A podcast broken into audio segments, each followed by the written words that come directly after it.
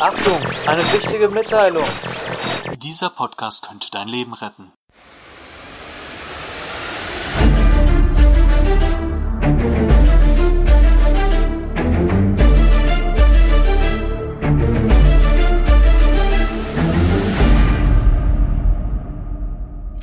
Hallo und herzlich willkommen zu einer weiteren Podcast-Folge von und mit Michael Prepper. Heute soll es wieder um das Thema Blackout gehen. Das Thema ist ja wieder top aktuell in den ganzen Mainstream-Medien. Egal ob ARD, CDF, äh, RTL, ähm, gefühlt hat jeder Sender jetzt seine eigene Prepper-Doku gemacht und redet über Blackout liegt wahrscheinlich an der Gaskrise. Wir hatten auch letztens einen Rekord in den Redispatch-Maßnahmen, also die Anzahl der Eingriffe, um das Stromnetz zu stabilisieren. Städte bereiten sich vor auf Blackouts, Gemeinden, sogar Krankenhäuser bereiten sich auf einen längeren Stromausfall vor und manche Experten sagen eine Wahrscheinlichkeit sogar von nahezu 100 Prozent in nächster Zeit voraus. Aus gegebenen Anlass oder aus diesem Anlass speziell habe ich mir heute mal wieder einen Gast in den Podcast eingeladen. Er ist Buchautor, heißt Markus Matzig und ist heute bei mir. Hallo Markus, wie geht's dir? Hm. Hallo Michael, mir geht's gut. Also ich freue mich auf unseren Abend heute. Sehr cool. Dein äh, Buch, was du geschrieben hast, beziehungsweise mittlerweile sind es ja schon fast drei Bücher, äh, heißt Ohne Strom wo sind deine Grenzen? Und ähm, ich glaube, ich würde nicht zu viel spoilern, wenn ich äh, verrate, dass es darum geht, dass es in der Gegend, wo das spielt, kein Strom gibt. Ausgelöst durch ein EMP. Ich weiß nicht, woher Atombombe oder was auch immer, Sonnensturm, so weit bin ich noch nicht gekommen, aber ist auch irrelevant. Äh, auf jeden Fall, äh, es gibt keinen Strom. Und du hast nochmal so eine Schippe draufgelegt, finde ich, weil so beim EMP ist ja von jetzt auf gleich alles tot. Also du hast ja nicht mal akkubetriebene Geräte, die funktionieren. Also die Handys sind auch direkt aus, alles, alle Autos stehen komplett still. Die äh, Protagonisten äh, in dem Buch sind ja komplett aufgeschmissen erstmal. Und wie bist du zu dem Thema gekommen oder wie ist eigentlich deine Geschichte äh, überhaupt zum Autor? Weil ich habe gelesen, du hast angefangen mit äh, Geografie, hast du studiert, dann Gebäudereinigung, dann Informatiker. Äh, erzähl vielleicht ein bisschen äh, so deinen Lebensweg. Wie, wie bist du dazu gekommen zum Thema?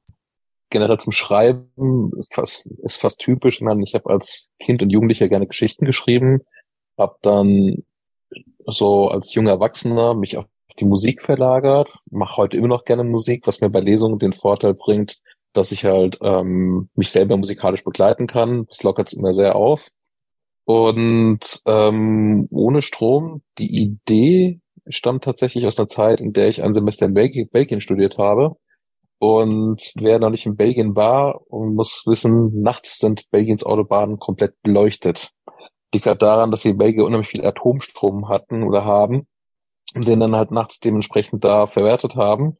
Und ich war irgendwann nachts unterwegs und das war mit den 90er und haben mir dann Gedanken gemacht, wenn das Licht jetzt ausfallen würde, wenn der Strom ausfallen würde, wie würde es uns da gehen? Und in den Jahren darauf habe ich mir dann immer wieder Gedanken darüber gemacht und mit anderen Leuten drüber gesprochen, weil es ist ja klar, das Licht, keine Heizung, ähm, keine Kühlung oder sowas, und ja, je länger ich darüber nachgedacht habe, desto krasser wurden meine Erkenntnisse. Und es hat dann doch noch gedauert, so, glaube ich, Mitte der 2000er Jahre, wo ich auf die Idee kam, da könnte man ja einen Roman draus machen. Ähm, ich habe das auch immer noch vor mir hergeschoben und 2012 habe ich tatsächlich angefangen zu schreiben. Hatte dann relativ schnell die ersten paar Kapitel zusammen und ähm, ja, war so eigentlich zufrieden, aber dann irgendwann in der Sackgasse und dann habe ich Mark Ellsbergs Blackout entdeckt und war vollkommen demotiviert, weil das Alleinstellungsmerkmal weg gewesen wäre. Ähm, später, nachdem ich meinen Roman fertig hatte, hatte ich halt, habe ich sehr viele andere Romane entdeckt, die das Thema abhandeln. Also sehr gut ist Forstians ähm, One Second After, äh, ziemlich krasses Buch und nicht ganz so ähm, ja military-mäßig wie viele andere Bücher in dem Bereich. Es gibt ähm, im Deutschen auch noch dann Rattenjagd von ähm, Michael Tietze, sehr gutes Buch auch in diese Richtung, auch älter und sehr beeindruckend. Ich habe gerade gestern fertig gelesen von Arthur Haley, Hochspannung. Das Buch ist von 1977 und spricht inklusive Ökoterrorismus mit den, den gleichen Symptomen wie heute äh, alle Themen an mit der Versorgung, Rollen der, Rollen der Brownout und Co. Nachdem ich Erzbergs Roman entdeckt hatte, habe ich den, hatte ich die Motivation verloren, habe das Buch weggelegt. 2019 habe ich weitergeschrieben und dann auch fertig geschrieben. Ja, cool. Äh, ja, Mark Ellsberg, Blackout habe ich natürlich auch äh, nicht gelesen, aber gehört. Äh, ich bin eher so der Hörbuch-Fan. Mhm. One Second After fand ich auch cool. Ähm, wenn du dich mit diesem Thema so beschäftigt hast, äh, liegt mir die Frage jetzt natürlich nah, äh, bist du selber Prepper oder betreibst Krisenvorsorge oder in welchem Umfang? Bei der Recherche hatte ich, hatte ich meinen ersten Kontakt mit Preppern oder bewussten Kontakt mit Preppern ähm, und war angenehm überrascht, weil es halt nicht diesem einseitigen Bild entspricht, was man oft vermittelt bekommt. Also die Prepper-Szene ist sehr heterogen. Ich weiß nicht, ob du Thomas von Stromausfall Info kennst. Der ist ja sehr relaxed und sehr entspannt ja, ja, genau. irgendwo genau. und genau. auch sehr tief drin. Und dann hast du halt andere Leute, äh, die ich über ein, über ein Proper-Forum dann kennengelernt hatte, wo ich dann gedacht habe, ey, das ist mir jetzt dann schon fast too much irgendwo. Ähm, ich habe ein bisschen mehr daheim als ähm, diese schöne Broschüre empfiehlt. Die vom die BBK meinst du wahrscheinlich? Genau, die vom BBK. Die verteile ich auch immer bei meinen Lesungen in der Hoffnung, dass halt möglichst viele Leute sich für diese 10 bis 14 Tage vorbereiten, weil je mehr Leute halt sich vorbereitet haben, desto höher ist unsere Chance, insgesamt halt durchzukommen, durch irgendeine Krise durchzukommen.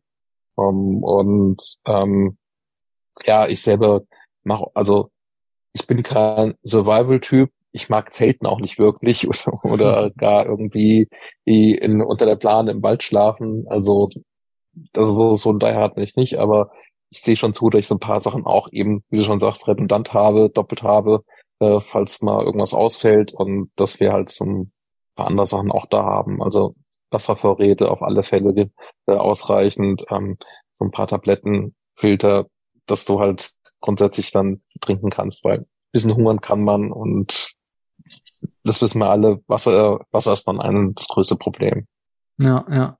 Ja, cool. Aber das, das äh, höre ich öfter. Also dass die Prepper ja, das ist ja da auch das Interessante, oder was heißt interessant? Eigentlich ist es ja logisch, ne? Weil äh, nur weil man sich vorbereitet, ist man nicht automatisch rechts und militärisch und hat Bock auf Survival. So, ich äh, kenne auch ein, zwei Leute, die äh, so gar nicht survivalmäßig unterwegs sind, sondern eher dieses Bug-in ähm, im Haus praktizieren und mhm. äh, das mehr so aufs Haus beschränken. Bei mir ist es aktuell auch eher noch so äh, wenn meine Söhne älter sind, habe ich aber auch Bock, mit denen mal in den Wald zu gehen, da so ein bisschen Zelten und Survival-Training zu machen. Aber von der äh, Hausfrau, äh, die irgendwie nebenbei noch gärtnert, bis zum Feuerwehrmann ist halt alles dabei, so, ne? Ähm, der Krisenvorsorge betreibt. Ja. Ne? Also es geht halt durch alle Gesellschaftsschichten und ähm, Klassen so, ne? Was ja, was ja gut ist, ne? Wie du sagst, je mehr Leute das machen, desto, desto besser eigentlich für alle, ne? Es gibt wohl ein nettes Zitat von Thorsten Sträter dazu, auch bezüglich Prepper. Ich, ich habe es noch nicht gefunden. Und da geht es darum, dass er sagt, naja, Prepper, meine Oma war auch Prepper, weil die konnte aus dem, wenn die konnte aus ihrem Keller die halbe Nachbarschaft ein halbes Jahr versorgen. und, und wenn ich mich daran erinnere, wie es bei meiner Oma im Keller aussah mit den Einmachtgläsern, die Kartoffeln, die Äpfel und die, ja, einigen Flaschen Apfelsaft und Wasser oder sowas. Also, die war definitiv für, für einen Monat oder zwei Monate autark gewesen, sehr sicher sogar. Und das sehe ich dann auch in, bei einigen Leuten. Vielleicht liegt es auch daran, dass ich so ein bisschen in der, in der Krisenvorsorge-Bubble gelandet bin, dass halt so Sachen wie die, wie die Küchenhexe und Kachelofen halt dann so ein Revival erleben und ja, viele Leute, die Solar auf dem Dach haben, auch versuchen, die Anlage noch inselfähig zu machen, wenn sie das nicht, das nicht ist. Also da ist schon, da ist schon ein breites Bewusstsein da. Auf der anderen Seite hast du auch immer noch genügend Leute, die halt ähm, immer noch in dieser ähm, Vollkasko-Mentalität leben eben. Also ich hatte mittlerweile ähm, mache ich auch Vorträge über, Blackout und Krisenvorsorge. Und ähm, ein, ein Schlagwort ist halt wirklich diese Vollkasko-Mentalität. Und ja, das, das erleben die Feuerwehrleute ja heute schon bei irgendwelchen Sachen, wenn die halt hingehen, in Keller auspumpen, fragen die Leute danach, ja, wer macht jetzt hier sauber? Und das trifft eigentlich passend. Also die meisten gehen davon aus, dass der Staat kommt und ja, sie unterstützen, sie rettet. Ja. Und es sollte eigentlich jedem klar sein, dass der Staat nicht 80 Millionen Bürger zehn Tage ernähren kann. Ja, ja. Oder länger sogar. Cool, gut, dass du da auf jeden Fall so äh, vorbereitet bist. Freut mich. Was mich noch am Buch interessieren würde, also du beschreibst ja alles sehr ausführlich, sehr detailliert, äh, wie die ISS, die internationale Raumstation, aufgebaut ist, wie ein Flugzeug funktioniert. Und dann habe ich mir gedacht, boah, wie viel Recherchearbeit muss da drin stecken? Wie lange schreibt man eigentlich an einem so einem Buch? Also ich habe das ja nebenberuflich gemacht oder neben meinem Beruf. Und also netto war meine Schreibzeit so anderthalb bis zwei Jahre etwa. Ja, und dabei noch unheimlich viel Recherche. Ich habe das Glück heute, wir haben das Internet, das heißt, wenn ich eine Frage habe, dann kann man relativ schnell suchen. Ich habe ein recht großes Halbwissen, was ich mir oft einfach nur bestätigen muss. Aber es gibt auch ganz banale Sachen. Also ähm, der, der Roman fängt in einem Supermarkt an und dort geht das Licht aus. Und mein, meine erste Überlegung war, ja, ist es denn jetzt wirklich dunkel da drin? Hat der Supermarkt Oberlicht oder nicht? Was habe ich gemacht? Ich habe den Supermarkt, an den ich gedacht habe, mir bei Google Earth angeschaut und wusste, er hat keine Oberlichter. Also es ist halt hinten im Markt dunkel oder sowas. Das, äh, für das Flugzeug hatte ich tatsächlich, ich meine, ich hatte ein Vorbild, das ist der Gimli-Kleider, den erwähne ich ja auch im Roman.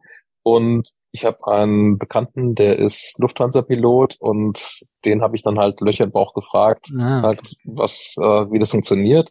Der hat dann auch das Kapitel ähm, ja dagegen gelesen, habe dann ein paar Änderungsvorschläge gemacht. Allerdings war das war das, was ich dann geschrieben hatte, zu technisch und das ist dann bei Testleser durchgefallen, weil es halt zu sehr auf diese technischen Details ausgeregt war. Also die die Balance hat zwischen ähm, Infodump und Unterhaltung, die ist halt sehr dünn oder sehr schmal.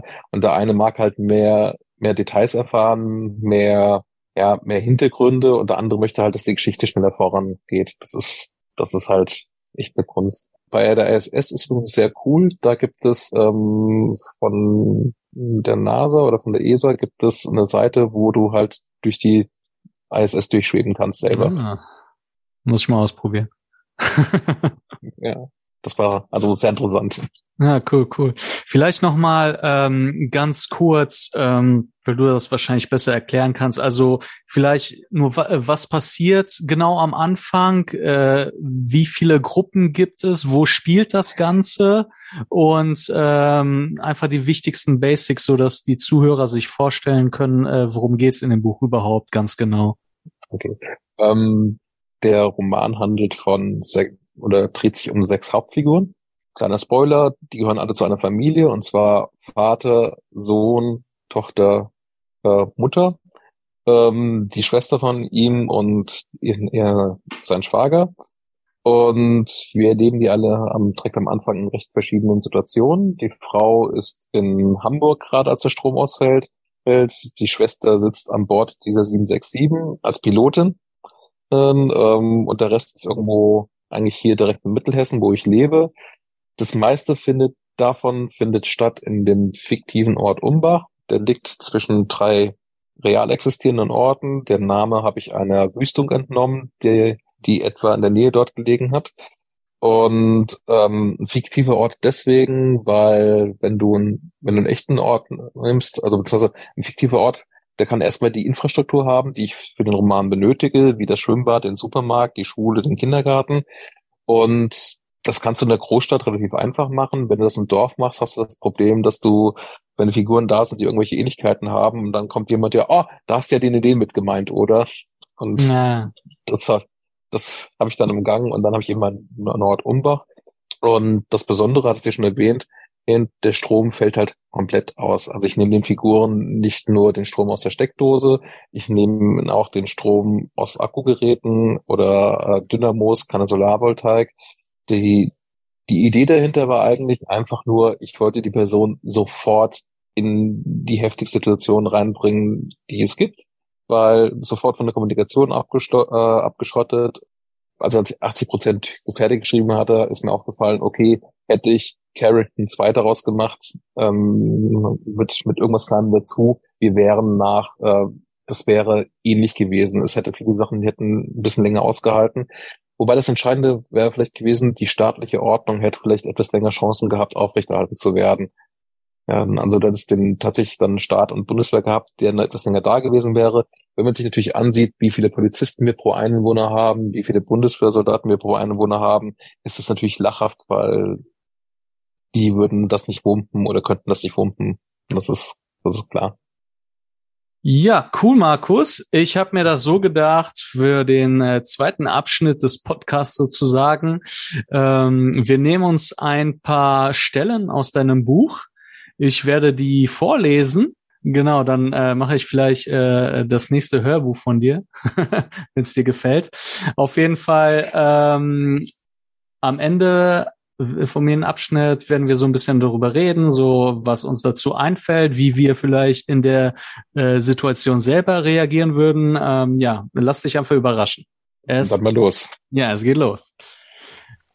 Der Ausfall war gestern kurz vor sechs. Damit sind das schon 14 Stunden. Die Trinkwasserversorgung scheint direkt mit ausgefallen zu sein. Der Druck auf den Wasserleitungen kann sicher ohne Pumpen nicht gehalten werden. Das mit dem Strom alleine wäre nicht so gravierend, das fehlende Wasser ist ein mehrfaches Problem. So ein Brand wie gestern Abend ist nicht zu löschen. Was passiert, wenn es weitere Brandherde gibt? Das nächste Thema ist Hygiene. Wir haben zwar ein wenig Wasser in der Gießkanne, aber wie spült man ohne? Und selbst alleine für mich würde mein Trinkwasservorrat keine Woche halten. Ähnlich wie bei den Lebensmitteln bin ich von der Just-in-Time-Lieferkette des Einzelhandels abhängig. Simone grübelte.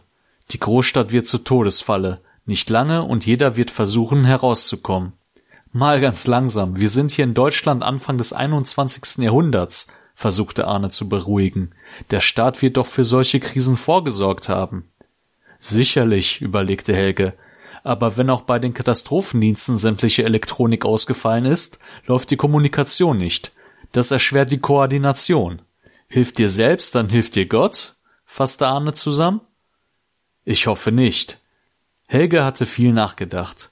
Ich glaube, dass das wenige, was in der Stadt ist, schnell verbraucht sein wird, weil zu langsam nachgeliefert wird, wenn überhaupt nachgeliefert wird, und dann wird es Streit um das geben, was noch da ist. Also raus aufs Land, stimmte Arne zu. Es wird viele geben, die die gleiche Idee haben. Das direkte Umland wird schnell überfüllt sein. So, ein bisschen längerer Abschnitt. Hier sind auch direkt drei Sachen drin, die mir einfallen. Ähm, ein Thema, was wir eingangs schon ein bisschen erwähnt haben, Thema Wasser. Ähm, also wenn der Strom ausfällt, ist halt ein Punkt, den viele nicht auf dem Schirm haben, dass das Wasser auch nach kurzer Zeit ausfällt, weil Pumpen nicht funktionieren, äh, das Wasser halt nicht hochgepumpt werden kann in die Stockwerke, in die höheren, wenn man jetzt im Ho Hochhaus wohnt etc. Und genau, dass das ja eigentlich vom von der Hygiene und allgemein der Mensch braucht ja mindestens zwei Liter Wasser täglich, um zu überleben. Äh, das ist ja das viel größere Problem und hier ist es halt wichtig, dann zu wissen, wie beschafft man sich Wasser und wie filtert man Wasser, wenn man keins mehr hat und man vielleicht Wasser sammeln muss. Also ähm, kannst du vielleicht erzählen, was du alles so an Wasservorräten hast oder wie du das handhabst? Ähm, eigentlich ganz banal. Wir haben ein paar, was, also ordentlich Wasserflaschen da.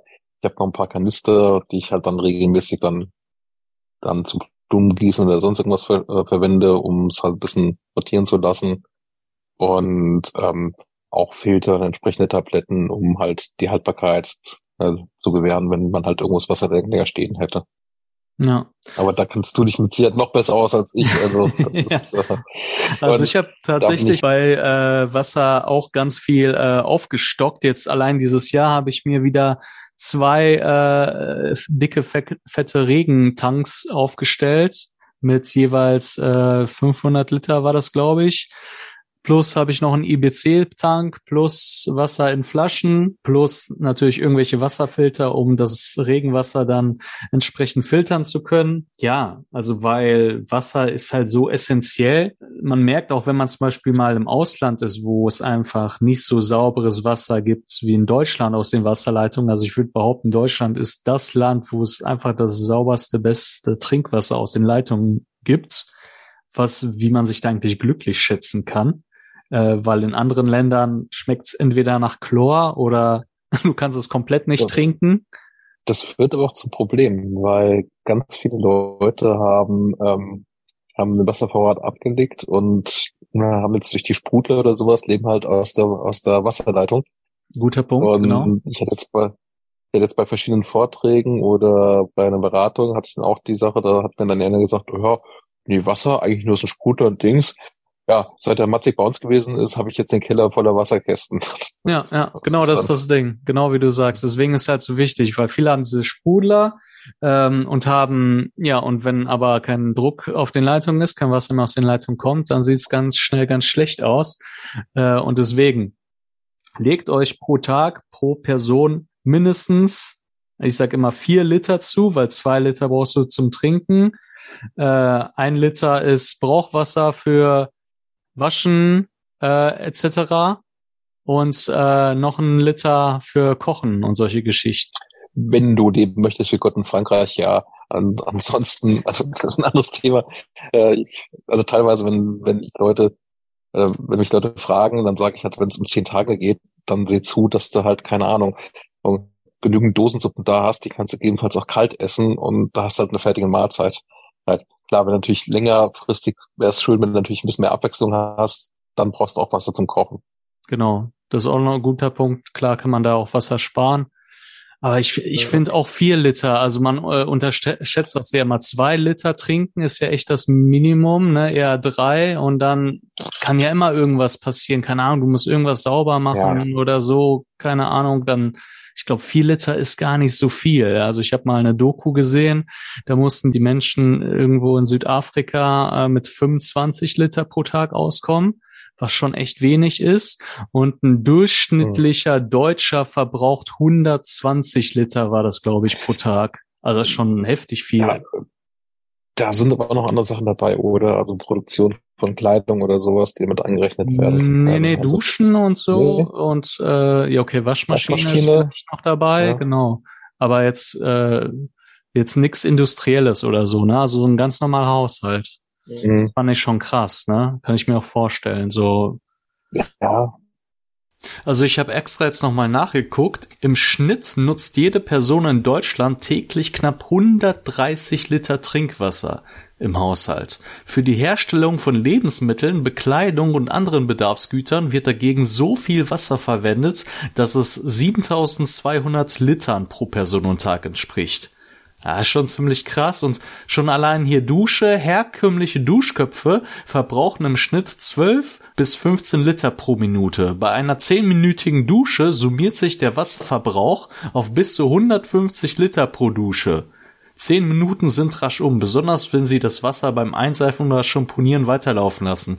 Also da, okay, du machst jetzt nicht jeden Tag äh, äh, äh, deine Wäsche, obwohl bei großen Familien vielleicht schon, vielleicht duschst du auch nur jeden zweiten Tag, aber ey, guck mal, schon bei einer 10 Minuten Dusche, dann hast du schon deine äh, 120, 130 Liter locker zusammen. Ja, das ist halt verfügbar. Das, das merkt man auch, auch einfach, also da, da siehst du auch einfach den Unterschied und, um, am Ende der ähm, ja, Antike zur, hin zum Mittelalter äh, als halt die Röm also die Wasserversorgung zusammengebrochen ist, sind die Stadtgrößen auch wieder kleiner geworden. Also Köln war im Jahr 2000 um einiges größer als im Jahr 1000. Ähm, mhm. Einfach weil es im Jahr äh, äh, der Zeitenwende halt mit Dings, mit Aquädukt versorgt worden ist und einfach andere hygienische Möglichkeiten da waren als im Mittelalter, wo es dann, keine Ahnung, was gab's da, 6000 Einwohner nur noch? Interessant, ja. Ja, zweiter Punkt, der mir hier so aufgefallen ist bei den Abschnitt, ähm, wo äh, dann gesagt wird, ja, mal ganz langsam, wir leben doch in Deutschland, Anfang des 21. Jahrhunderts, äh, hier der Staat wird uns doch versorgen, so wie du gesagt hast, oder ja, jeder, der sich bisschen mit dem Thema beschäftigt, nee, der Staat wird dich nicht versorgen können oder nicht jeden. Ja. Äh, vielleicht möchte er es, aber so, es gibt einfach nicht genug THWler und Feuerwehrleute und Polizisten, ähm, die einfach irgendwie sich um alle kümmern können. Man muss das auch hochrechnen. Also du hast, es gibt 5000, aktuell noch 5200 Notbrunnen in Deutschland. Ich glaube, das sind 20.000 Menschen pro Brunnen oder irgendwie so, so in diesem Bereich. So, wenn jeder von diesen 20.000 Leuten nur zwei Liter Wasser pro Tag braucht, dann hast du 80.000 Liter, die dann pro Brunnen rausgehen müssen an einem Tag. Das ist eine ordentliche Menge. Also da hast du, man kann da eins und eins zusammenzählen. Das funktioniert nicht. Das reicht einfach nicht. Und da muss halt jeder zusehen, dass er selber halt Wege findet, wie er sich da vorbereitet. Na, ein Problem ist natürlich auch, ähm, wir haben seit dem Ende des Zweiten Weltkrieges keine große Krise in Deutschland erlebt, keine wirklich große Krise. Äh, also die erste war jetzt quasi wirklich Corona, äh, kombiniert jetzt halt noch mit dem, ähm, mit dem Folgen des Ukraine-Kriegs. Interessant zu sehen war, was zwischendurch los war, als diese, als das Containerschiff, die Evergiven quer stand im Suezkanal, wo die halt Lieferketten unterbrochen waren. Aber ich meine, davor die Ölkrise, die RAF, aber da war nichts wirklich Großes. Und das hat halt natürlich auch dazu geführt, dass nach dem Kalten Krieg auch der Katastrophenschutz zurückgebaut worden ist. Und das merken wir jetzt halt auch. Aber selbst da ähm, konnte man davon ausgehen, ja, dass die, dass die Bevölkerung sie selbst versorgt. Also das, auch das war, auch damals hat man die ganze Bevölkerung nicht versorgen können. Geht nicht. Mhm. Und ja, sich darauf zu verlassen. Und ich hatte das Wochenende, durfte ich bei der Freiwilligen Feuerwehr einen Vortrag halten und habe den Leuten auch erklärt, dass sie sich und ihre Familie darauf vorbereiten, oder auf einen Notfall oder auf einen Fall vorbereiten müssen, weil wenn die Familie nicht versorgt ist, werden die Hilfskräfte auch nicht erscheinen. Stimmt, ja, genau. Die haben ja auch, auch Familien und so natürlich, um die sie sich kümmern äh, müssen und wollen, ne? Ganz verständlich. Natürlich. Ja, und Ja. ich finde es auch halt, also es kann immer irgendwas passieren. Man sieht es auch ja, wie du schon sagtest, Corona, äh, Ukraine-Krieg, äh, jetzt gerade aktuell finde ich ganz erschreckend äh, in der Ukraine halt, dass das russische Militär komplett die Infrastruktur da zerbombt und äh, kaputt macht und dass halt ganz Kiew und weite Teile der Ukraine halt komplett keinen Strom haben. Und dann ist egal, wie gut das vorher war. Äh, Wenn es kaputt ist, ist kaputt. So kann in Deutschland theoretisch auch passieren oder ein Hackerangriff und auf einmal ist das ach so tolle System ist einfach mal im Arsch so und dann so kannst du nichts machen. Ne? Kann auch ein Schneesturm kommen, kann Tsunami, Vulkanausbruch, was weiß ich. Ne? Ja. Es gibt so viele Variablen, die du einfach nicht vorhersehen kannst. Das ist einfach naiv zu glauben, das wird immer so weiter gut laufen. Was mir irgendwann bei der Recherche aufgefallen ist, zum Stromnetz, ist halt, wie, ja, wie, wie komplex das System ist, wie fragil es teilweise ist. Und als dann vor ein paar Monaten die Meldung kam, dass man so eine Preppergruppe erwischt hatte, die Anschläge mit Panzerfäusten auf Umspannwerke und Hochspannungsleitungen vorbereitet haben, war, also ich meine, der Autor, der Autor mir jubelt darüber, weil toll, toller Stoff, ja. Ja, ähm, auf der anderen Seite frage ich mich einfach, oder ich bin froh, dass irgendwo die Leute, so weniger Leute auf diese Idee gekommen sind, weil das war so meine Erkenntnis. Es, also, du kannst das Stromnetz terroristisch gesehen mit relativ wenigen Mitteln, ja, wirklich an den Blackout bringen. Also, Mhm.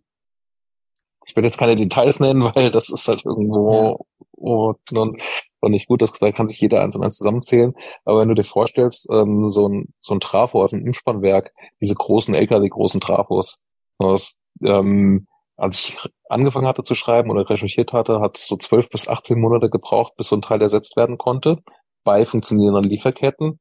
Ähm, mittlerweile sind wir so bei 24 bis 30 Monaten. Hm, Und äh, wenn du, wenn dir vorstellst, dass halt davon, keine Ahnung, fünf Stück pro Jahr hergestellt werden und wenn da 10 oder 20 Mal zerstört werden würden und dann die Lieferketten nicht, nicht passen, dann dauert es halt länger, bis es halt wieder läuft. Ja, krass. Wusste ich gar nicht, dass da echt so wenig von hergestellt werden. Und ja, noch ein Grund mehr, sich vorzubereiten, ne? Also die Vorbereitung von Blackout ist halt auch sinnvoll für kleinere Notfälle. Man, wenn du dir das Ahrtal anschaust, ich meine nicht nur die Leute, die von der Überschwemmung betroffen waren, ähm, ein Umspannwerk ist damals abgesoffen. In der Folge waren 100.000 Haushalte ohne Strom, ähm, zwei Stunden später ohne Trinkwasser und ohne Telekommunikation. Und die Leute haben bis zu drei Tage gewartet, bis jemand von der THW oder der Feuerwehr da durchgekommen ist. Man allein das, allein das zeigt, dass es auch unter Umständen die Leute gar nicht, die Hilfe gar nicht ankommen kann. Also selbst wenn es von, wenn es ein Außen gibt, ja, und eben diese drei Tage muss halt irgendwo durchhalten. Und mm. das fand ich auch sehr interessant. Ähm, ein Haushalt, also was ich recherchiert hatte, war ein Haushalt in Deutschland kann sich fünf Tage im Schnitt selbst versorgen heute. Ähm, auf dem Land, wo ich lebe, in der Regel ein bisschen mehr, weil halt einfach mehr Raum da ist, mehr Platz zum Lagern. Ja. In der Stadt ein bisschen weniger. Und Single-Haushalte in Städten, in Städten schaffen teilweise nicht mehr einen Tag. ja, ja. Wenn ich so an meine Studentenzeit denke, dann äh, ja. hätte ich, glaube ich, auch also, nicht einen Tag ausgehalten. Ich wohne hier zehn Kilometer von Gießen entfernt. Gießen ist die Stadt mit dem höchsten ähm, Studenten pro Einwohnerverhältnis. Im Grunde genommen kannst du davon ausgehen, dass wahrscheinlich dann hier die 20.000, 25.000 Studenten ab, ab dem ersten Tag Hunger schieben. Ja, krass, krass. Ja, was, was ich noch interessant fand, ähm, Viele wurden ja auch überrascht äh, von diesen EMP in deinem Buch und da sind halt äh, ja die Leute in alle möglichen Richtungen geflüchtet. Jeder wollte ja irgendwie nach Hause. Ne? Der eine musste dahin, die andere hierhin und ähm, ja die die Frauen irgendwie mussten in ihren äh, schicken Anzügen und teilweise hohen Schuhen oder so äh, irgendwelche äh, waghalsigen Wanderungen machen. Ähm, was mich so auf das Thema Bugout und ja, Get Home Back bringt. Ähm, ja, auch beim Ahrtal hat man gesehen, also manchmal, du hast einfach nicht genug Zeit, um irgendwie groß dir einen Koffer zu packen. Was ich bei der Ukraine auch interessant fand, also viele von den äh, geflüchteten Menschen sind da mit Rollkoffern ja auch unterwegs was so lange gut geht, solange du halt Straßen hast, auf denen du dich ordentlich bewegen kannst. Aber sobald das Gelände halt schwieriger wird, wird es auch mit diesen Rollkoffern schwierig. Und deswegen halt auch ähm, ja den Appell an die Leute, sich einen äh, vernünftigen Fluchtrucksack zuzulegen, mit dem man auch durch schwieriges Gelände kommen kann. Hast du auch einen? Ja, also deine deine Hörer werden es wahrscheinlich kennen. Ich meine, der Ratgeber Notvorsorge vom BBK äh, empfiehlt das ja auch, also die, die ähm, den Dokumentenordner äh, und den Fluchtrucksack zu packen. Ähm, ja, also ich habe ich hab schon ein paar Sachen eingepackt oder vorbereitet äh, und ähm, bei den Dokumenten bin ich noch ein bisschen hinterher. Ja, und ich versuche es halt Stück für Stück aufzubauen. Ich glaube, dieses Stück für Stück aufzubauen, das ist auch, glaube ich, dann ein ein guter Tipp, weil um, niemand muss von heute auf morgen in der Lage sein, mit dem, äh, ja, mit dem Rucksack raus in den Wald gehen zu können und dann wie MacGyver oder sonst wer irgendwo die nächsten zwei Jahre allein zu überleben. Aber jedes bisschen bringt dich halt einfach ja, ein wenig weiter und muss nicht alles auf einmal machen, weil es kostet dir auch. Hm. Manches kostet, manches hast du auch da. Also man muss nicht alles neu kaufen. Manchmal hat man ja einen Trekkingrucksack, den man packen kann und gegebenenfalls, wenn dann wirklich mal ein Trekkingurlaub geht, packt man halt um, aber das, das kann man alles dann, dann machen und muss halt dann, dann zusehen, dass man das hat, weil, ja, das, die Schwelle sollte man sich nicht zu hoch machen, um anzufangen. Ja, genau. Also immer peu à peu, Step by Step. Hauptsache, man fängt überhaupt an und macht was und äh, genau, man muss nicht der übelste Rambo direkt sein und was weiß ich, äh, im Wald drei Wochen überleben können. Meistens ist es ja nur so, du willst irgendwie von A nach B kommen ähm, und einfach, dass du da ein bisschen äh, darauf vorbereitet bist. Ja. Alles klar, kommen wir zum nächsten Abschnitt aus dem Buch. Und zwar Sie selbst hatte für zwei Tage genügend Trinkwasser, hatte aber mitbekommen, dass manche aus der Gruppe ihre Vorräte aufgebraucht hatten. Während einer Pause kam es zu einem Streit, bei dem einige die Aufteilung der vorhandenen Reserven forderten, aber andere das rigoros ablehnten. Fabian versuchte zwischen den Parteien zu vermitteln. Wir können die Vorräte im nächsten Ort wieder auffüllen. Eine der Geschäftsfrauen reagierte empört. Nur weil sich einige ihr Wasser nicht einteilen können, soll ich von meinen abgeben? Vor allem wissen wir nicht, ob wir so schnell wieder etwas bekommen. Habt ihr euch umgeschaut, wie viele hier unterwegs sind? Dem hielt direkt einer der Geschäftsmänner entgegen. Größere Menschen brauchen mehr Wasser. Das wurde nicht berücksichtigt. Wir müssen etwas zu essen suchen, schaltete sich einer der Älteren der Gruppe in das Gespräch ein. Wir sollten sofort den nächsten Ort aufsuchen. Und dann? giftete die Geschäftsfrau ihn an. Glauben Sie, die haben noch etwas? Und selbst wenn, so viel wie wir brauchen, bekommen wir nirgendwo. Ich gehe weiter. Mein Wasser behalte ich für mich und wer mitkommen möchte, mir nach. Sie stand auf und schaute fordernd in die Runde. Gehen Sie, wütete der ältere Herr zurück. Wir brauchen Sie nicht und versuchen unser Glück da drüben im Ort. Ja, da haben wir eine Situation, eine Gruppe aus verschiedenen Menschen zusammengewürfelt, wollen irgendwo hin und es gibt Streit um halt die wenigen Ressourcen, die da sind. Ja, wie würdest du in so einer Situation reagieren oder agieren? Würdest du überhaupt in so eine Situa Situation kommen oder bist du eher so der Lone Wolf, der sich dann alleine durchschlagen würde oder bist du eher der Teamplayer in so einer Situation?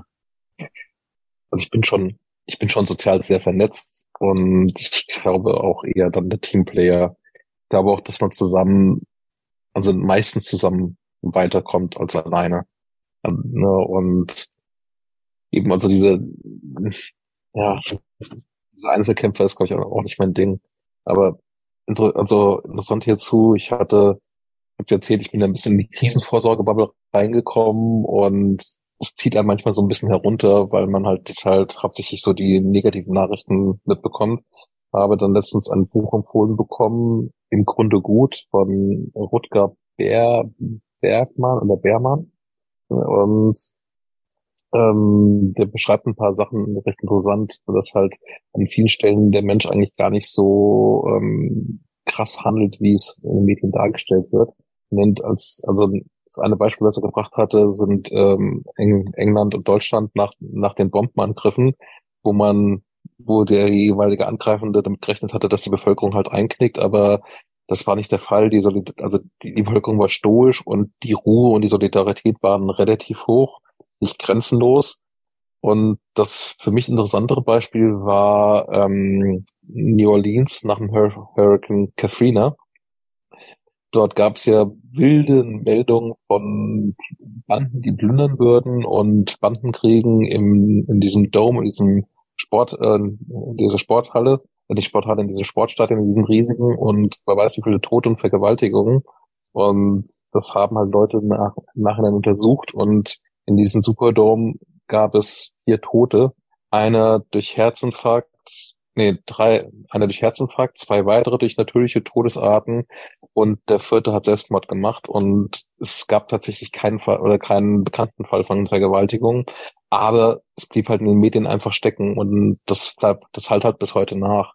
Das mhm. heißt nicht, dass die Hilfe halt ewig grenzenlos sein wird und im Roman habe ich auch irgendwelche Stellen, wo tatsächlich angesprochen wird, dass halt die einen sich halt ständig auf die Solidarität anderer verlassen und dann funktioniert es halt irgendwo nicht. Also das ist halt, wenn alle sich darauf verlassen, dass die anderen vorsorgen, dann geht's halt gar nicht. Wenn wir halt keine Ahnung, zehn sind, die vorsorgen, einer, der nicht ist, dann kannst du mit zehn Leuten den einen vielleicht noch irgendwie mit durchschleppen. Aber wenn es dann zwei sind, die durchgeschleppt werden müssen oder drei, dann wird's halt irgendwo, dann funktioniert's halt irgendwann nicht mehr. Ja, ja. Das, das da fällt mir ein guter Spruch ein. Der hört sich erstmal ein bisschen egoistisch an. Der geht, ähm, wenn jeder an, an sich selbst denkt, ist jedem geholfen.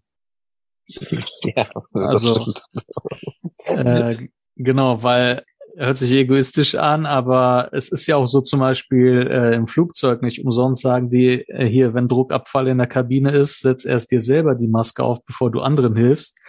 Weil was ja. bringt dir das, wenn du einen anderen hilfst, äh, wahrscheinlich nicht mal die Maske ihm richtig aufsetzt und dann wirst du ohnmächtig, der andere vielleicht sogar auch und da hat keiner was davon, ne? Deswegen erstmal ja. selber äh, klarkommen und vorsorgen, dann kann man auch anderen helfen, wenn man dann eventuell sogar mehr hat, als man selber braucht.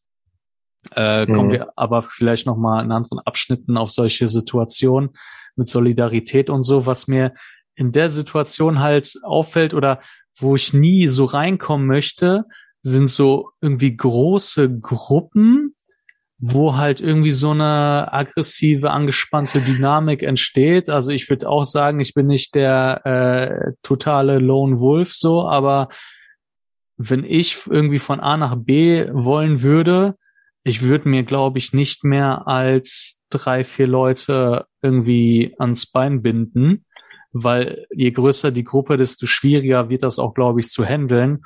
Und wenn du einfach so zwei Kollegen noch hast, dann kannst du sagen, okay, hier, das ist der Plan.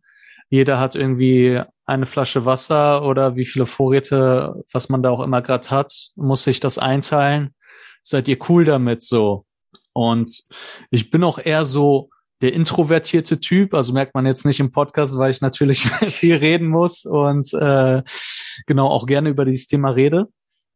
Aber ich glaube, ähm, bevor ich mir so diesen Film gebe, in so einer Gruppe irgendwie zu diskutieren und in Konflikte zu kommen, würde ich sagen, okay, Leute, so ich bin raus und ähm, versuche irgendwie selber klarzukommen und irgendwie als Greyman ähm, möglichst ungesehen von A nach B zu kommen. So würde ich das, glaube ich, machen.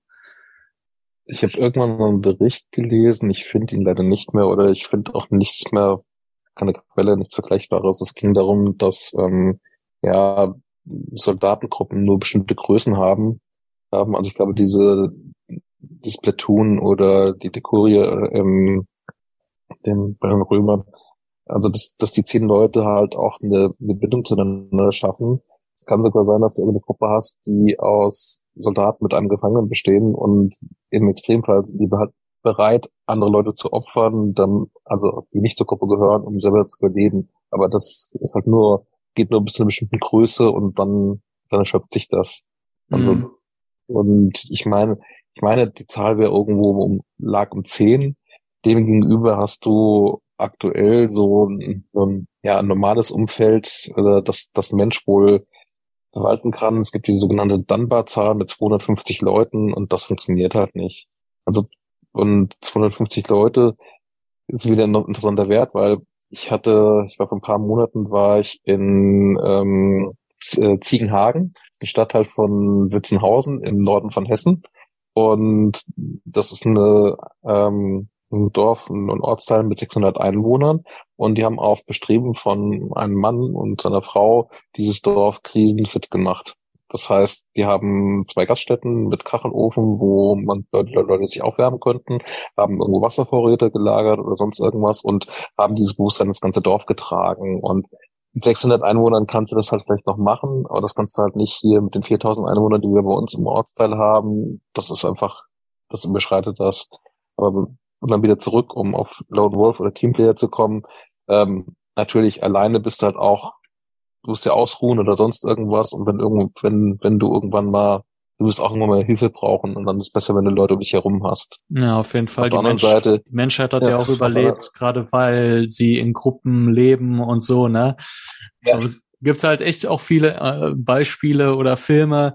Kennst du den vielleicht äh, auf Netflix? Gibt's den, ähm, wie hieß der nochmal, diesen ähm, franco-kanadischen Film bis zum Ende hieß der, glaube ich, wo es irgendwie darum geht, äh, eine Prepper-Gruppe ja. trifft sich irgendwo ah. äh, und am Ende knallen sich aber gefühlt alle ab. Am Ende, ich will nicht zu viel spoilern, bleibt einer ja, ja.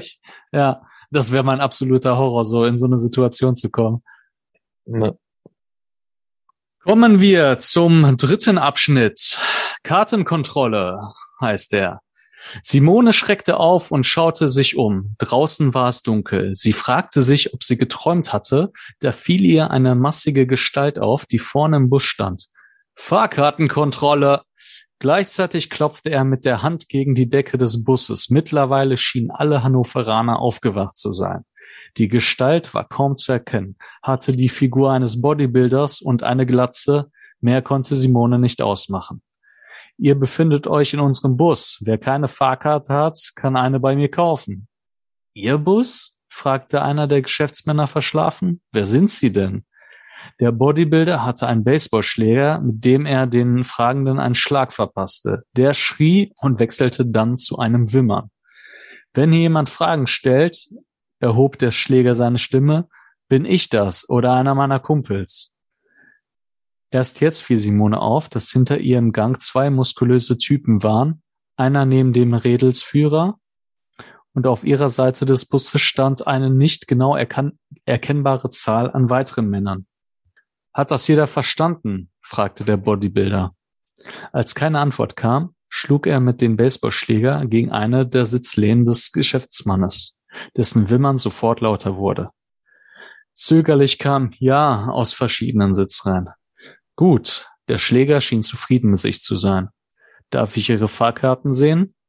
Niemand von uns hat eine. Fabians Stimme zitterte. Wir wollten den Bus nur für die Nacht nutzen. Keine Karten? Der Bodybuilder tat überrascht. Ich werde aber kein Unmensch sein. Damit wir das regeln können, steigt ihr jetzt alle aus und dann schauen wir, wie ihr bezahlen könnt. Er drehte sich schnell in Richtung des Verprügelten, der erneut aufjaulte, lachte herablassend und stieg aus dem Bus. Ja, schwierige Situation, würde ich jetzt mal sagen, ne? Wie würdest du da reagieren? Gut, ich bin, was Verteidigung, Selbstverteidigung betrifft, auch nicht geübt oder sonst irgendwas. Also glaube, ich wäre in der Situation tatsächlich ich ähm, verloren. Was besonders schwierig an dieser Situation ist, dass man nicht genau ausmachen kann, wie viele es sind. Also wäre es jetzt nur einer, könnte man jetzt vielleicht mit mehreren Leuten oder vielleicht sogar alleine, wenn man ein bisschen Kampfsport macht. Also ich persönlich ähm, habe halt mehrere Jahre Kickboxen, MMA und sowas gemacht. Äh, bin ein bisschen außer Übung äh, seit Corona, aber wollte jetzt bald wieder mal in Verein hoffentlich, weil mir das so echt Spaß macht. Äh, kann ich jedem nur empfehlen. Aber ja, wenn du einfach, du brauchst das Wichtigste am Anfang, äh, sind ja Informationen, ne? auch wenn du alleine zu Hause sitzt und Blackout bist, so du musst erstmal wissen, was ist los, was sind deine nächsten Schritte so. Und hier wird ja beschrieben, einer ist da, eine ungewisse Anzahl weiterer Männer ist da. Du weißt nicht, haben die nur Baseballschläge, haben die vielleicht noch irgendwelche Waffen, Schusswaffen? Wenn er nur einen Baseballschläger in Anführungsstrichen hätte und du hast vielleicht eine Schreckschussknarre mit Pfefferpatronen, könntest du dich schon mit wehren und dann vielleicht das Weite suchen. So würde ich es vielleicht machen. Aber wenn ich nicht wüsste, was los ist, schwierig. Auch ist man alleine oder bin ich vielleicht mit meiner Familie da, ist auch noch mal was anderes, weil wenn ich da irgendwie Streit anfange so und meine Familie wird da irgendwie da mit reingezogen, ähm, schwierig, ne? Also ähm, man sagt ja auch, komm, bevor du ähm, auch bei einem so normalen Zeiten, bei einem Raubüberfall mit einem Messer oder Waffe, gib den lieber dein Portemonnaie, deine Uhr und komm mit einem blauen Auge in Anführungsstrichen davon, dass du halt nur Sachen verlierst, als dass du verletzt wirst oder dein Leben verlierst, ne? Ja, tatsächlich. Also das ist, ich glaube, das Problem ist, dass die Grenze auch da ja nicht klar abgetragen, äh, klar ist. Es ist also du kannst dich ausmachen, wie krass dein Gegenüber drauf ist. Also ist er selber verzweifelt und würde sich abschrecken lassen von lauten Schrei oder sowas, möglicherweise sogar schon. Und, oder ist er bereit, halt wirklich ganz durchzudrehen und den Gegner totzuschlagen? Also das war, das weißt halt nie. Das weißt halt ja auch heute nicht, egal wo, also wen du triffst oder sonst irgendwas. Und ja, gerade was, was Plünderer betrifft oder ja, Banden, man auch da, mein Walking Dead geht halt extrem, und extrem nicht zu sein. Also du hast ja auch hier äh, bei uns im Land verschiedene Banden oder verschiedene Gruppierungen, die halt auch aufeinander gehen oder sich gegenseitig oder andere halt verprügeln. Da Selbstverteidigung oder zu wissen, wenn sie selbst verteidigt ist definitiv gut. Also, aber auch da, du kannst halt immer einen Schritt weitermachen und ähm, ich habe zum Beispiel selber kein, kein Patent mit Waffen. Also mit Schusswaffen zum Beispiel, egal welcher Art. Also es hat mich auch nie wirklich begeistert, als Kind vielleicht. Die einzige Waffe, die ich, die ich faszinierend finde, ist Tata, das Lichtschwert aus Star Wars. Und es gibt leider nicht, nicht, nicht das, das gibt's leider nicht in echt oder Gott sei Dank nicht in echt. Ähm, ja. Und ähm, ich meine, wir haben aber auch den Vorteil, dass wir in einer Gesellschaft leben, wo Gewalt eben, also meistens recht weit entfernt ist. Also Mhm. körperliche Gewalt. Und nein, das ist ja auch was, was sich auch bei uns in den letzten 70 Jahren geändert, die letzten 70 Jahre geändert hat. Also man geht halt anders miteinander um und ähm, ja, es mag Leute geben, die brutaler sind als früher irgendwelche Leute. Auf der anderen Seite bin ich mir auch nicht sicher, ob es dann irgendwo diese diese Ehre zwischen Ganoven gab, die manchmal so hochgehalten wird. Also auch da wurde halt nachgetreten, wenn jemand auf dem Boden lag. Und ähm, also ich glaube im Extremfall und in dem sind ja meine Figuren da, als in diesem Bus sitzen und von dieser Gruppe überfallen werden, da entwickeln sich vielleicht ganz andere Dynamiken und dann da, da glaube ich auch daran, dass ähm, da der ein oder andere tatsächlich über sich selbst hinauswachsen wird.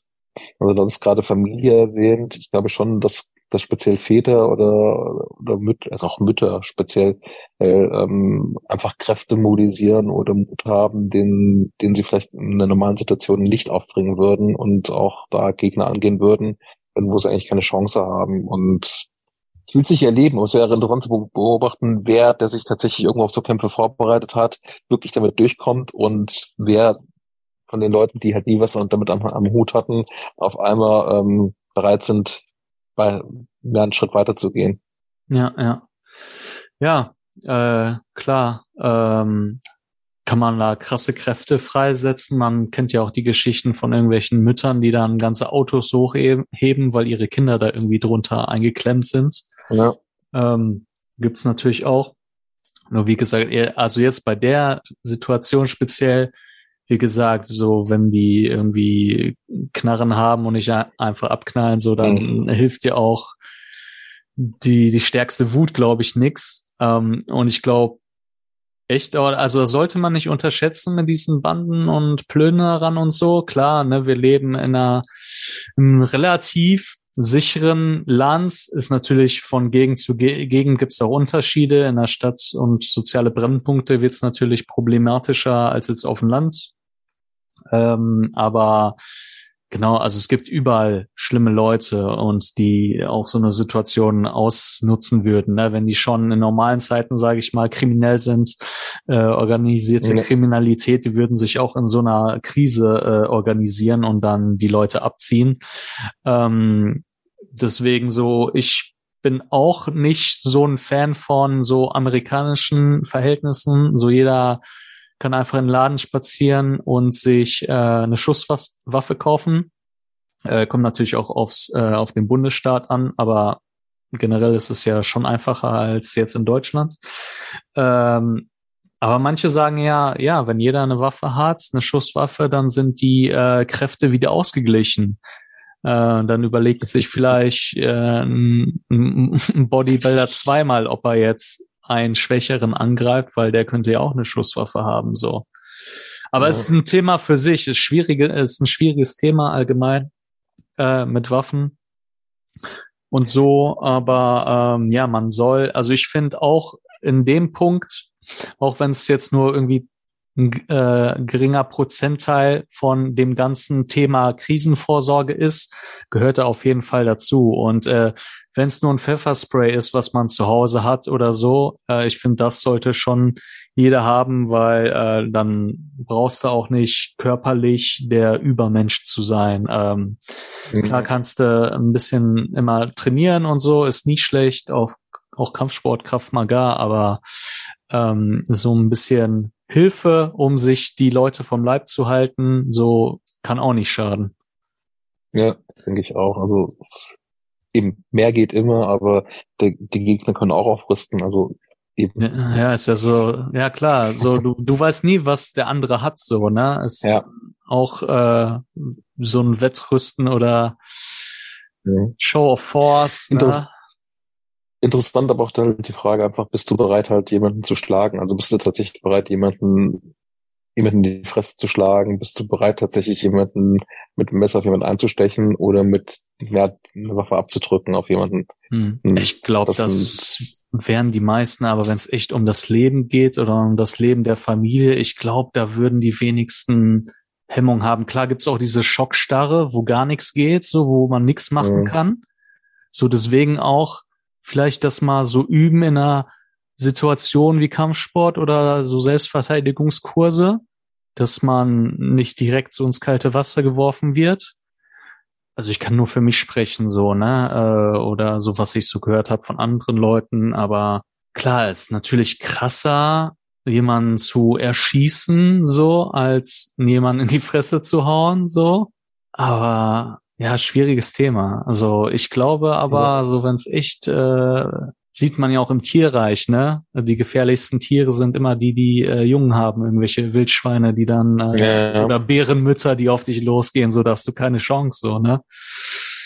Wobei interessanterweise die meisten Tiere jedem den meisten Kämpfen aus dem Weg gehen. Ja, klar, also, aber wenn es um Junge geht, dann ist das wieder ja, eine andere Sache. Genau. Ja, tatsächlich. Also klar, entweder suchen sie Futter, halt Raubtiere, aber selbst Raubtiere vermeiden mhm. Kämpfe, wenn sie nicht fressen wollen irgendwo. Und ich meine, ich habe irgendwann gelesen, wie viel, wie viel ein Hai irgendwo frisst überhaupt, um dann, keine Ahnung, 100, 100 Kilometer zu schwimmen. Das ist verschwindend gering. Also das ist so fast gar nichts irgendwo. Also gegen mhm. den Mensch ist das halt, ja. Und genauso wie die Tiere sollte man es auch eigentlich machen, äh, jedem Streit aus dem Weg gehen also auch, äh, äh, wenn ich Kampfsport mache oder sagen würde, so, äh, ich hätte wahrscheinlich eine Chance gegen eine gewisse Anzahl, äh, nee, nicht gewisse Anzahl oder einen gewissen Typ, kommt jetzt auch aufs Gewicht und Statur an, ne, so, aber wenn ich jetzt denken würde, so, äh, ich könnte den platt machen, ich würde ich würde trotzdem lieber den Streit aus dem Weg gehen, weil wie gesagt, du weißt nicht, ob er auf einmal ein Messer zieht, äh, und dich absticht, selbst wenn du gewinnst, kannst du trotzdem Verletzungen kriegen, die dich dann irgendwie äh, so schwächen, dass du dann später verblutest oder humpelst ja. und nicht nach Hause kommst äh, zum Ziel. Also bei einem Blackout oder so gibt's dann auch keinen Arzt, der sich mal eben um dich kümmern kann. Und dann kriegst du ganz schnell ganz fiese Probleme so. Ne? Deswegen jeden Streit auf, aus dem Weg gehen, sagt dir auch jeder Kampfsportler oder Trainer, der davon Ahnung hat, so. Und nur im Notfall, wenn du, wenn es nicht anders geht, dann kannst du kämpfen, ne? Aber sonst immer Flucht, Probleme aus dem Weg gehen, mhm. ist, ist das Beste, was man machen kann. Ja. Gut. Dann kommen wir zum nächsten Abschnitt. Und zwar. Arnes Blick fiel auf die großen Trekking-Rucksäcke. Was habt ihr in den Rucksäcken? Sie schauten sich ängstlich an. Die Blicke wanderten zwischen den Rucksäcken und Arne hin und her. Auch Simone überraschte die Frage und sie wunderte sich, was das sollte, denn offensichtlich ging von beiden keine Gefahr für die Gruppe aus. Klamotten, unsere Schlafsäcke, fing der Mann zögernd an. Etwas Proviant. Sofort legte Arne nach. Was für Proviant? Den beiden wurde es sichtlich unwohl und die Frau baute sich selbstbewusst auf. Warum? Wir wollen hier nur unser Wasser auffüllen und dann weiter. In einer fließenden Bewegung hatte Arne die Waffe aus seinem Hosenbund geholt, sie entsichert und zielte mit zwei Händen auf die Frau. Weil ich das wissen will, so einfach ist das.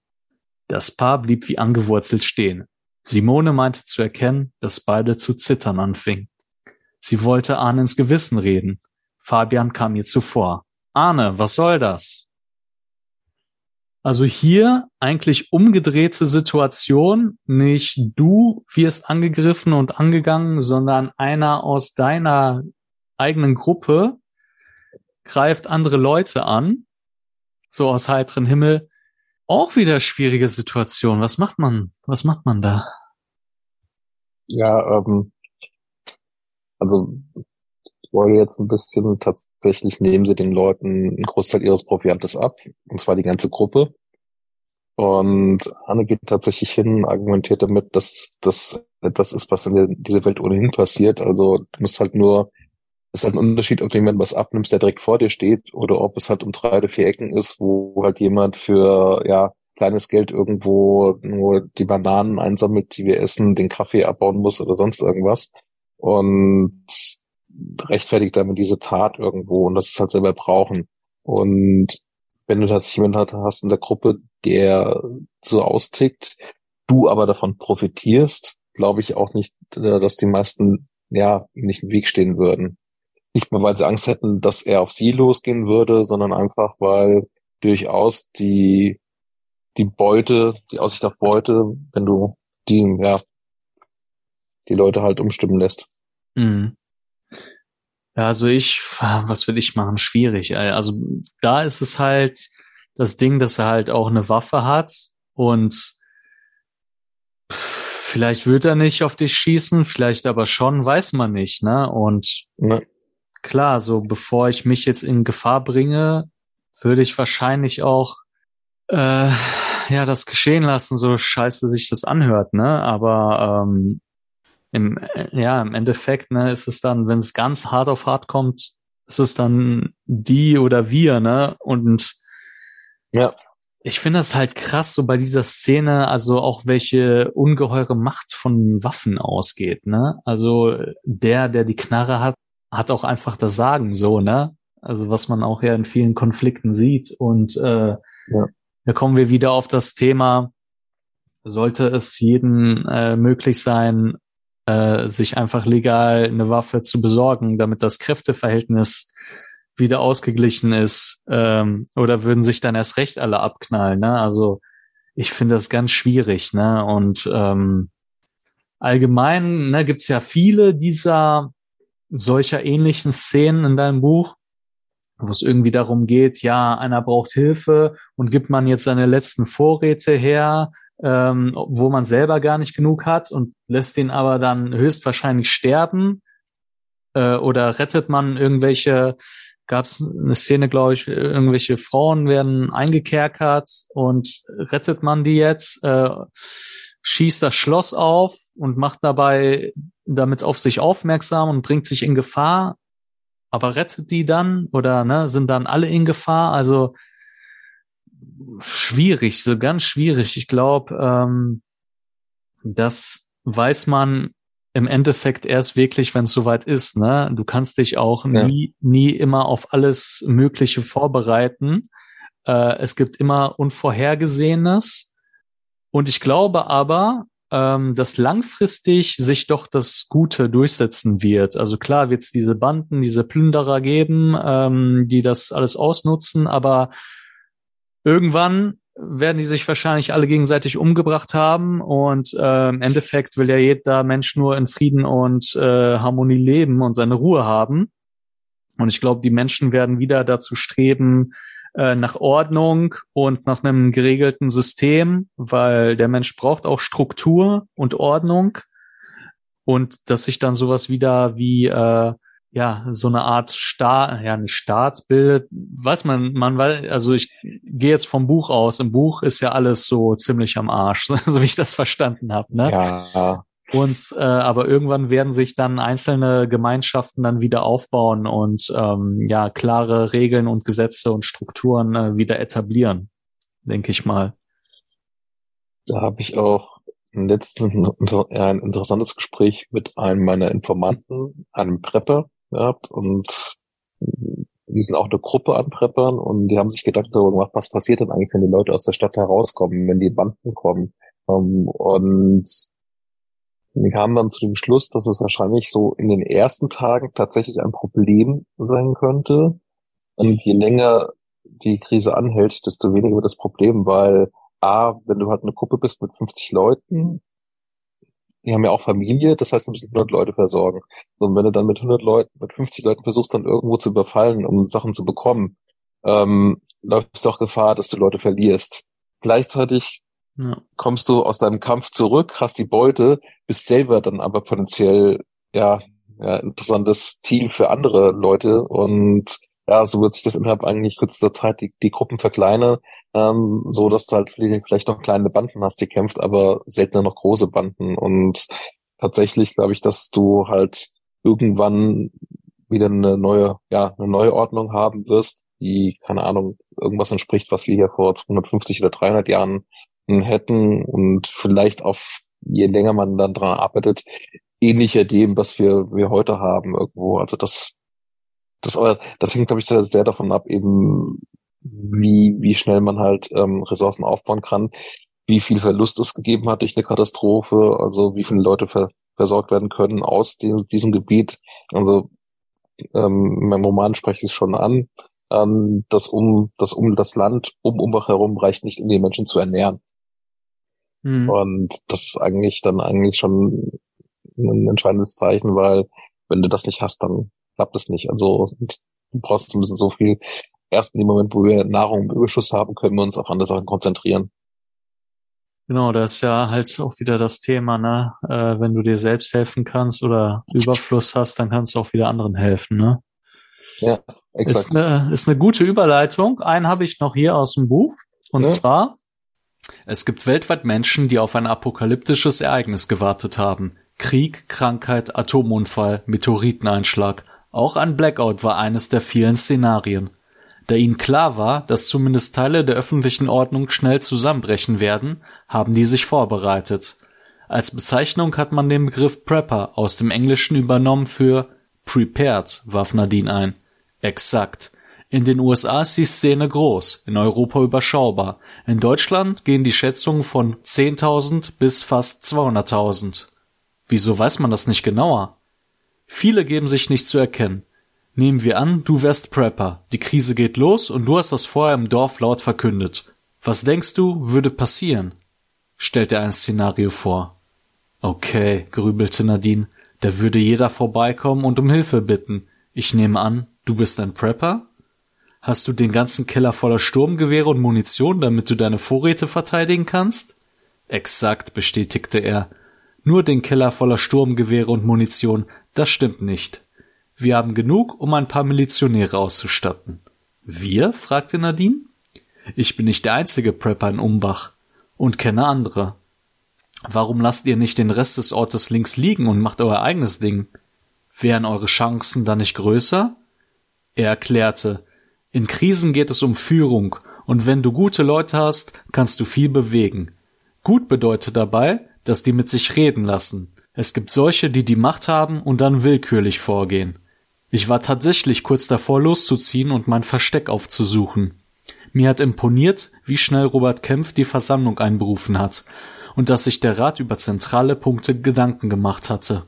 Gehen kann ich immer noch, aber hier kann ich helfen, etwas mit aufzubauen.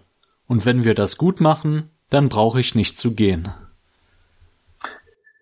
ja, also hier sieht man, ähm, ne, typisch Vorurteil, Prepper, Keller voller Waffen und Munition wie in irgendwelchen amerikanischen Dokus. Ähm, was ich hier cool finde, dass er sagt, also er hat sich ja so ein Netzwerk aufgebaut und es geht darum, äh, gute Leute zu finden, die mit sich reden lassen. Und ähm, ja, man kann helfen und man kann sich was aufbauen, dann muss man auch nicht weg. Also dann kann man diese Strukturen aufbauen, über die wir vorhin geredet haben. Und ähm, ja, also deswegen kann man eigentlich jedem nur empfehlen, äh, selbst ein bisschen Krisenvorsorge zu betreiben. Ähm, ja, ist jetzt schon, haben wir schon öfter gesagt in diesem Podcast, ne? Wenn du, äh, ja, du belastest halt die, die, die Rettungskräfte nicht so. Jeder THWler Ja. wird froh sein, wenn er statt äh, äh, 20 Menschen nur 10 Menschen die Hälfte versorgen muss oder, ne? Also es ist entlastet einfach alle so komplett, ne? Und es geht darum, halt einfach im Endeffekt allen zu helfen, ne? Also ich kann es gar nicht so oft genug sagen, weil ähm, Prepper eigentlich, ne, es wird immer vorgeworfen, ja, die hamstern und bla, voll asozial, aber eigentlich sind's ja nicht narzisstische, sondern eigentlich auch sehr soziale Menschen, die meisten. Also ich würde jetzt behaupten, dass ich äh, jetzt kein Arschloch bin, sondern ich würde auch, wenn ich zu viel habe, auf jeden Fall den Leuten helfen. Ähm, aber hast du auch irgendwie so ähm, persönliche äh, Erfahrungen mit so Vorurteilen gehabt oder hältst du dich da auch eher bedeckt? also, also vor, vor der Recherche war ich, habe ich keine Vor Krisenvorsorge gemacht und ich habe das Thema Prepper irgendwie mitbekommen, dominiert von dem Bild, aus der amerikanischen Prepper halt mit ihrer Waldhütte mit 20.000 Schuss Munition und hast nicht gesehen. Also das, das hat schon ein Bild geformt. Und bei der Recherche habe ich dann eben festgestellt, dass, dass diese Szene halt wesentlich heterogener ist. Es gibt auch in Deutschland genau diese Art Prepper, wie sie halt in den Medien halt, halt bevorzugt dargestellt werden, werden. Die gibt es tatsächlich, aber die machen halt einen Bruchteil aus, aus und alle anderen leiden darunter irgendwo. Das ist oder ist das Leiden darunter äh, ähm, kriegen diesen Ruf ab und das und das macht es halt schwer. Ähm, meine Erfahrung, also die ganzen Prepper und die meisten Prepper, mit denen ich Kontakt hatte, sind alle ein Stück konservativer als ich. Auch das ist in Ordnung. Also das kann ich halt gut leben irgendwo. Und ähm, ja, ansonsten ähm, eben meine Großmutter ist nach dem Bild eben auch Prepperin gewesen, weil sie halt einfach ihren Keller voller Vorräte hatte. Äh, ja, ich meine, der hat jetzt vielleicht keine Waffe parat gehabt. Bei den Großvätern weiß ich nicht, man, die waren im Krieg gewesen, vielleicht haben die da noch irgendwo was versteckt gehabt oder werden da vorbereitet oder nicht, das kann ich nicht mehr sagen. Und ähm, ja, im Grunde genommen, also wenn die meisten von uns einfach so ein bisschen wirtschaften würden, wie das unsere Großeltern gemacht haben. Also ich bin Jahrgang 72, so um das einzuordnen. Meine Großeltern dann waren im Krieg oder zum Kriegsbeginn schon erwachsen. Und dann, dann ist schon, dann bist du schon einen Riesenschritt weiter einfach und viel mehr, also viel mehr müsste es nicht sein, um der, um der Gemeinschaft zu helfen. Wenn du halt selber für dich ein paar Tage mehr heraus, rausschlagen möchtest, dann kann es natürlich auch andere Wege gehen und eben Selbstverteidigung, ja, denke ich, da muss man definitiv drüber nachdenken, aber ähm, das ist halt eben, wir haben vorhin das mit dem Rambo gehabt, also muss nicht der Rambo sein, der sich allein in die Hütte setzt und dann jeden abschießt, der auf eine Meile auf die Hütte rankommt. Das, ich glaube, man kommt alleine auch nicht durch, der wird auch irgendwann mal schlafen müssen und dann kommt der nächste Rambo und nimmt das Zeug ab. Ja, ja. Ja, und also ich würde gerne nochmal betonen, also dieses Thema Waffen und so ein Kram ist halt echt ein ganz kleiner Teil äh, oder ein relativ kleiner Teil, also da gibt es wahrscheinlich Leute, die das anders sehen, äh, davon, was das ganze Thema Survival und Preppen überhaupt ausmacht. Ne? Also du kannst ja von Wasserfiltern bis äh, wie mache ich Feuer in der Wildnis, ähm, wie baue ich mir was nur mit einem Messer, über irgendwie Navigation mit einem Kompass, ähm, Knoten, ähm, äh, Knotenkunde. Kräuter aus dem Wald. Kräuterkunde, Pilze, genau. Knollen. Ähm, bis hin zu, äh, wie lese ich überhaupt eine Karte und navigiere mit einem Kompass. Ähm, Gärtnern, Selbstversorgung, also es gibt so viele Themen, Erste Hilfe, äh, ich könnte noch ewig so weitermachen. Und unter diesen ganzen äh, gefühlt tausend Themen, äh, die das Thema Preppen und Survival halt beinhaltet, ist halt dieses Thema Waffen, Selbstverteidigung echt nur so ein, so ein kleiner Punkt, äh, der dann aber oft halt rausgezogen wird, um halt irgendwie die ganze Szene so ein bisschen durch den Kakao zu ziehen, habe ich manchmal das Gefühl, ja. was mich da so ein bisschen stört. Ähm, wenn es halt um irgendwelche Diskussionen oder Dokus darüber geht, wobei das Bild sich jetzt, glaube ich, so langsam ein bisschen wandelt, weil ich glaube, die Leute auch jetzt langsam checken, okay, es macht wirklich, es ist wirklich gar nicht mal so dumm, sich vorzubereiten, sondern das hat alles irgendwie äh, seinen Sinn. Und ähm, genau dadurch, dass gefühlt jeder zweite TV-Sender und so jetzt eine Prepper-Doku äh, raushaut, ja. so einerseits finde ich es gut so, weil mehr Leute werden auf das Thema aufmerksam gemacht und fangen an äh, zu preppen.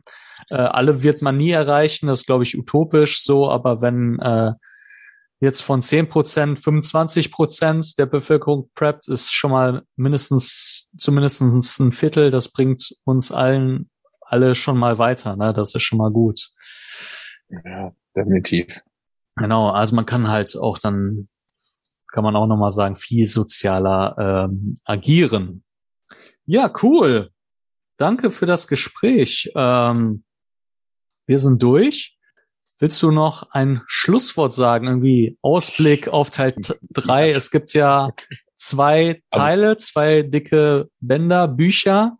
Ein weiteres ist geplant, ja. habe ich gehört. Ich habe gehört, ein Hörbuch Nein. ist schon raus. Also ähm, ja, es gibt den Roman in zwei Teilen. Es gab inzwischen auch mal als Gesamtausgabe. Da bitte aufpassen. In der Gesamtausgabe sind beide Teile drin. Und es gibt ein paar Leute, die haben sich die Gesamtausgabe gekauft und dann Band 2 und waren etwas überrascht, dass quasi da nur Bekanntes drin stand. Also die Gesamtausgabe ist aber jetzt am Verschwinden aus dem Handel und ähm, es gibt Hörbücher zu den ersten beiden Bändern. Der dritte Band ist äh, mittlerweile beim Lektorat. Ähm, ich darf dir jetzt sagen, dass der Major eine der Hauptpersonen sein wird und das ist der Prepper, ne? Wird auch Genau. Ja. Es wird auch ähm, ja einen Besuch in seinen Bugort geben. Ähm, Und ich rechne damit, dass es im ersten Quartal 2023 erscheinen wird. Und ähm, also es wird vermutlich auch noch einen vierten Teil geben. Ob es dann darüber hinaus noch einen fünften oder sechsten gibt, das muss man dann ein bisschen gucken, auch wie, wie, wie es sich verkauft oder wie, wie es Leser finden wird. Und also ich nutze auch die Chance, nehme halt andere Hauptpersonen, um andere Perspektiven nochmal reinzumachen. Und natürlich hast du, es wird schwieriger, die Spannung irgendwo auch aufrechtzuerhalten, beziehungsweise man sucht halt andere Konflikte.